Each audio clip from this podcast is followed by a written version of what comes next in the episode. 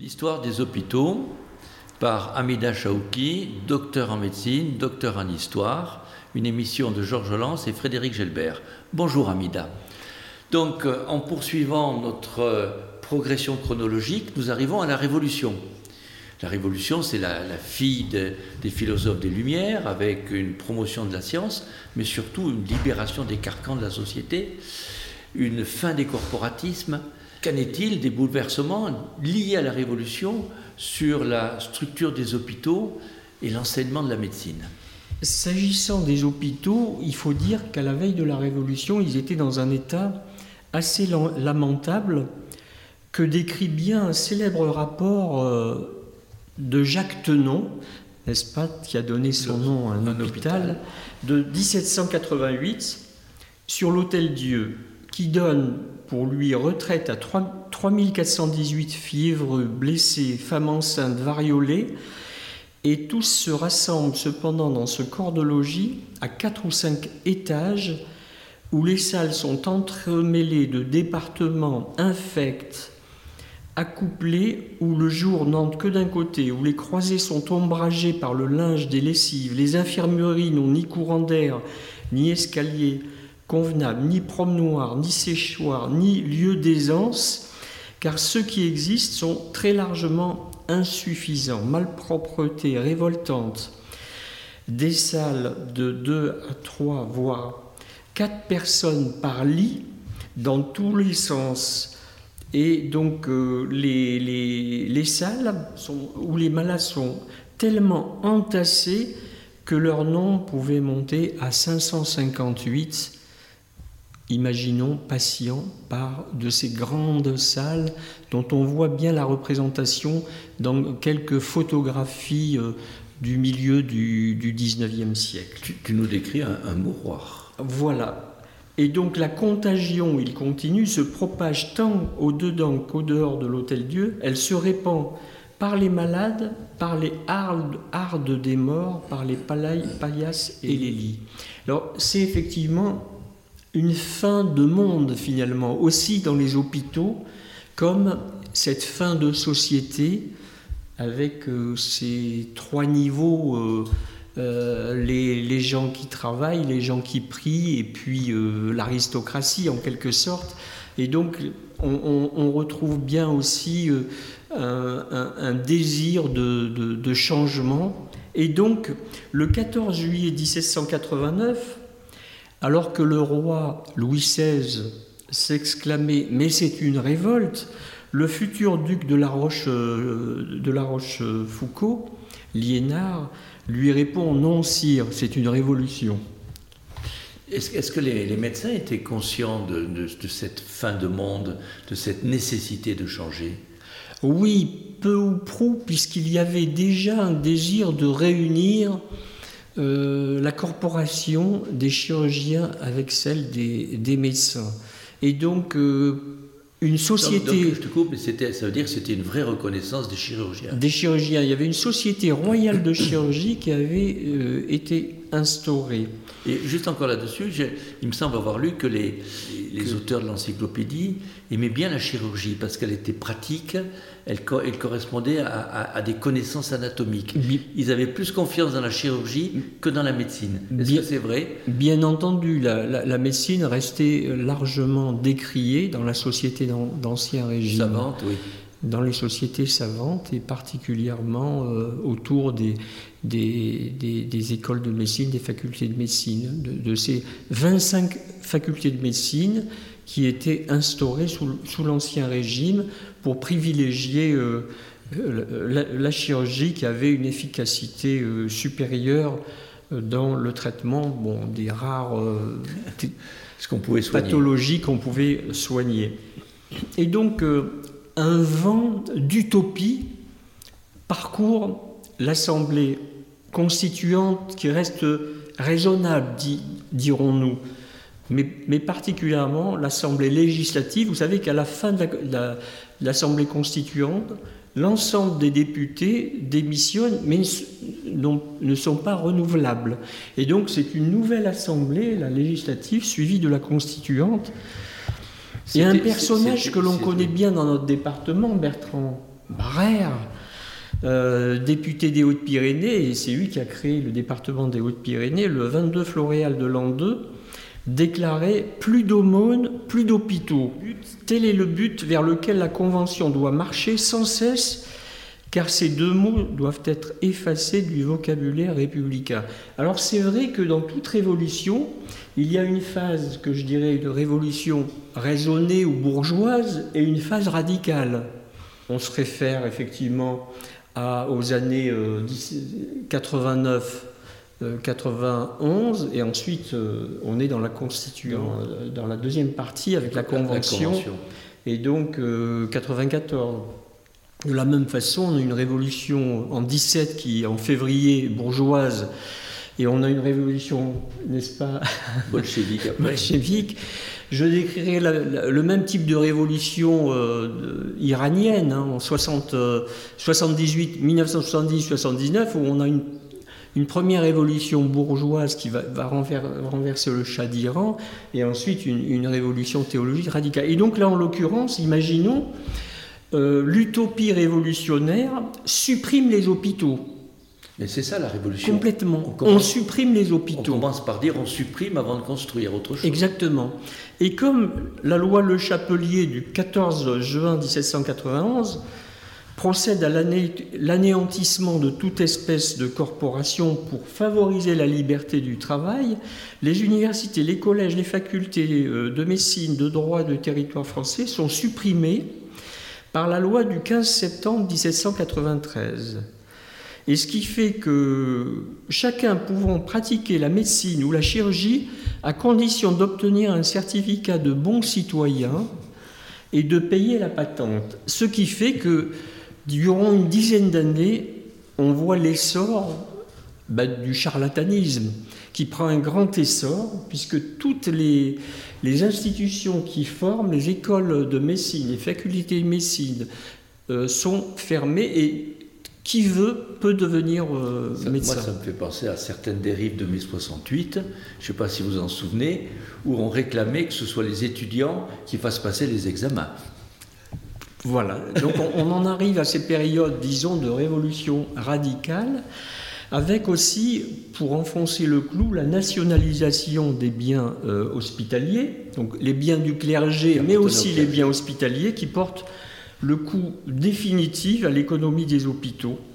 Par ailleurs, euh, le souhait de voir les religieux prêter serment à la Constitution, donc la, Constitution civile du clergé, éloigne en fait les religieuses par euh, le décret du 18 août 1792, supprime les congrégations euh, religieuses.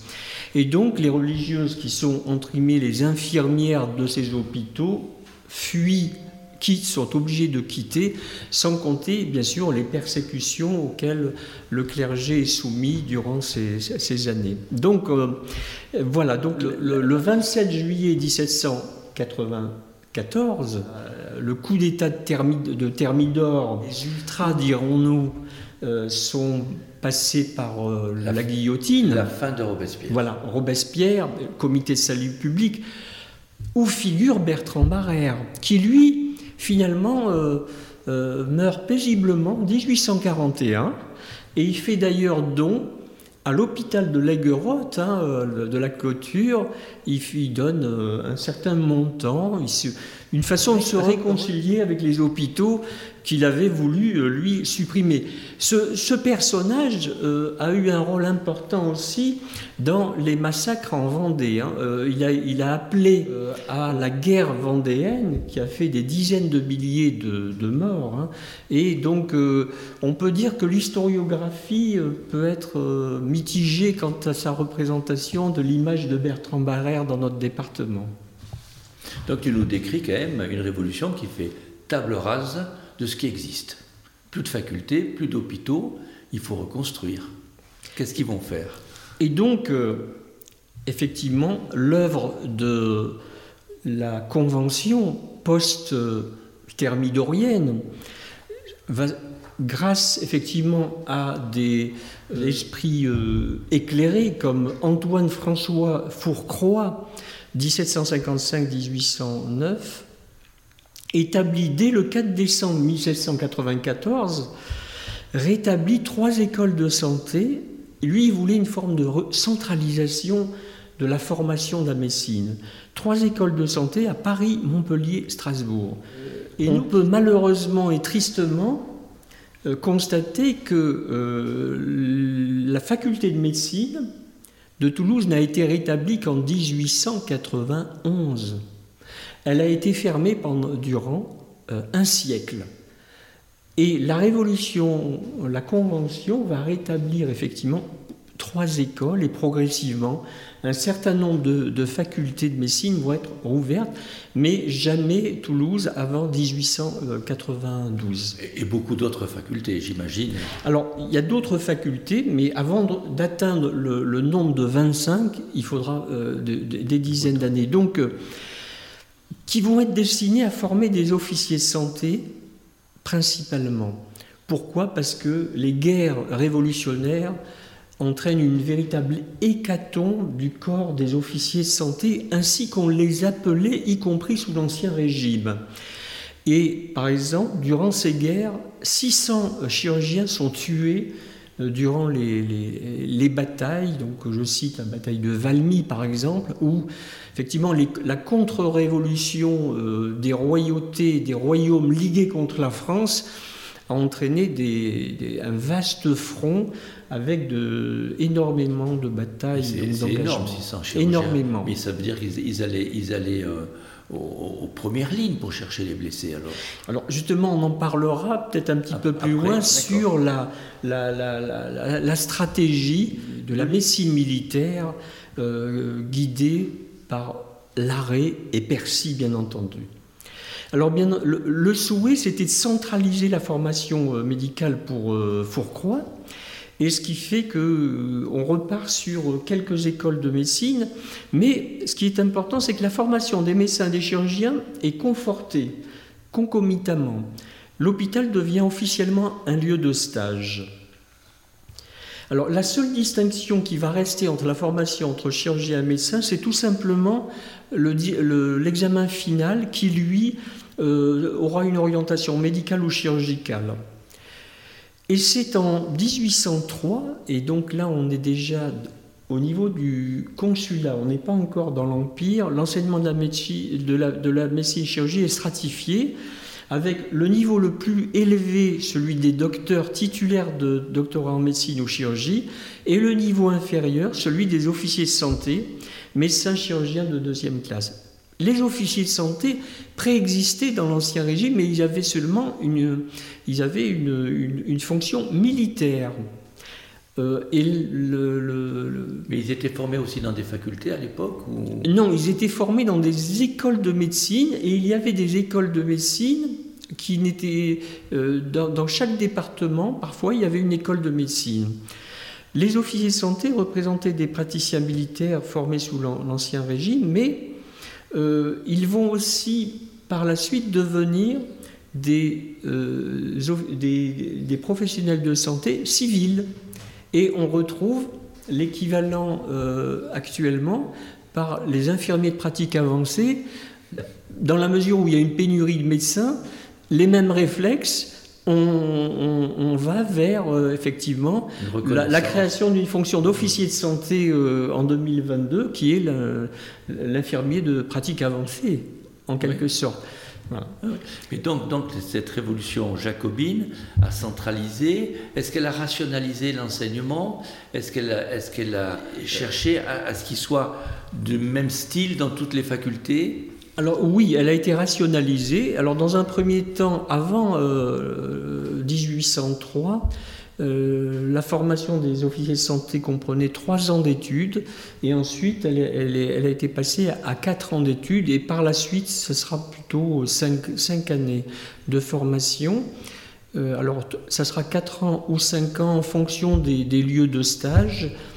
Et bien entendu, dans les facultés de, médecine qui, qui, qui, auront, qui ont été rétablies, il est évident que les médecins allaient jusqu'au doctorat, donc euh, travailler euh, sur un, travail de recherche, Et, passer leur Ce qui fait que les Toulousains qui voulaient faire médecine Donc ils faisaient leurs, leurs 4 ou 5 premières années comme officiers de santé à l'école de médecine de Toulouse, mais ils étaient obligés ensuite de se déporter vers une, dans un premier temps, des trois villes euh, sièges de faculté, puis petit à petit Bordeaux a ouvert une faculté de, de médecine, mais Bordeaux a contesté longtemps à Toulouse le fait d'avoir une faculté de médecine. Voilà, je vous le dis par rapport à la rivalité euh, qu'on a toujours entre Toulouse et, Bordeaux.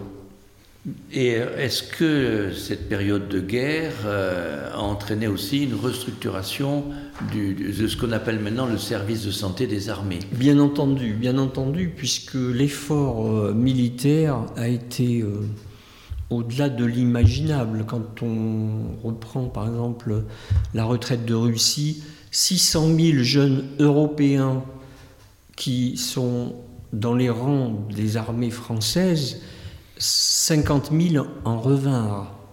On découvre encore des charniers de soldats européens, hein, puisque la mobilisation, la conscription touchait tous les pays euh, qu'occupait euh, le pouvoir napoléonien.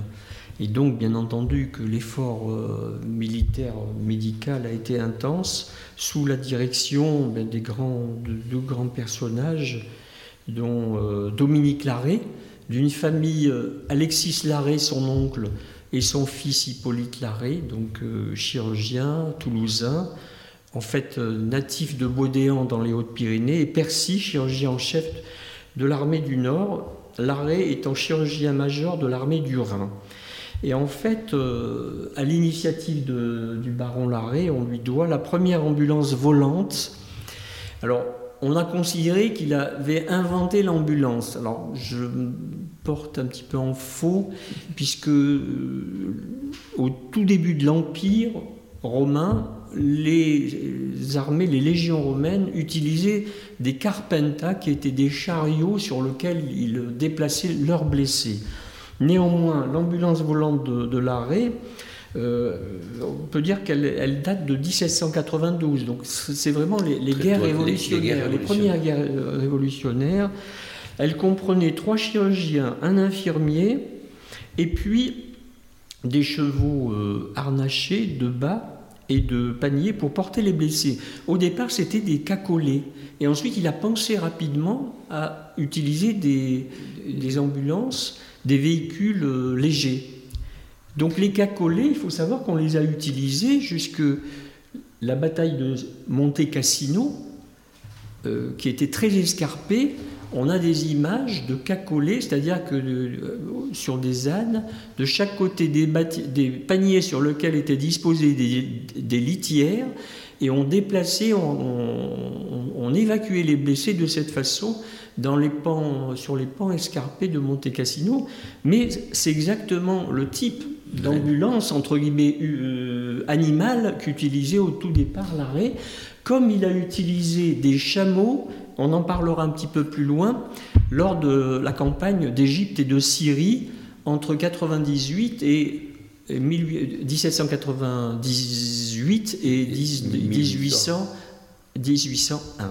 Mais alors, pourquoi est-ce qu'il y, a des chirurgiens sur qui vont en première ligne? Parce que ces chirurgiens, ils vont procéder à des ligatures, à des, à des amputations sur place Alors dans un premier plutôt, temps, que d'envoyer des, ambulanciers pour récupérer les alors dans un premier temps, les, hôpitaux ambulants étaient situés beaucoup trop loin des champs de bataille. Et donc euh, l'arrêt a euh, théorisé, puis euh, il a progressivement rapproché les hôpitaux ambulants, on dirait actuellement les postes médicaux avancés. Et il a, bien sûr, il y avait par ailleurs des hôpitaux euh, civils qu'il transformait en hôpitaux euh, militaires dans les villes et les villages, euh, les villes environnantes. Et donc, pour l'ambulance volante, par exemple, l'anecdote, c'est que le service des armées a lancé une, a proposé un, concours aux charrons parisiens pour construire l'ambulance volante la plus, la plus adaptée. En fait, elles étaient, beaucoup, trop lourdes et on en est revenu finalement au modèle imaginé par euh, le baron Larrey sur les, sites euh, militaires. Elles étaient à deux roues, à quatre roues et elles étaient effectivement très, très mobiles. Ce qui fait que ce besoin en, officier de santé, en personnel de santé, ben, on, peut dire que a conduit à une réquisition de l'ensemble des officiers de santé de, 18 à 40 ans lors du premier, d'un décret du 1er août 1793. Et pour avoir une idée de, ce que représentait ce, personnel des armées, est-ce que tu as une idée des effectifs militaires en termes de médecins et de chirurgiens par rapport à ce qui existait dans la France au total? Alors, j'ai l'exemple de la campagne d'Égypte et de Syrie, puisqu'en 1798, on a 34 000 hommes qui euh, sont euh, convoyés par bateau vers euh, l'Égypte. Et sur ces 34 000, on a seulement 108 officiers de santé. 34 108. C'est pas beaucoup, mais tout à l'heure, tu nous parlais de 600 chirurgiens qui étaient morts, durant. Voilà. Donc Ça là, veut dire en l'occurrence. Une quantité beaucoup plus impressionnante. Et euh, on, doit, on doit avouer que à l'issue de la campagne d'Égypte et de Syrie, avec des, des, batailles qui finissaient souvent au corps à corps, entre autres le siège de Saint-Jean d'Acre, mais aussi et surtout euh, le plus grand ennemi était en fait euh, la maladie, le typhus, la malaria. Et sur les 34 000 hommes, entre 10 et 11 000 d'entre eux restent euh, sur place, sont décédés, dont 82 officiers de santé.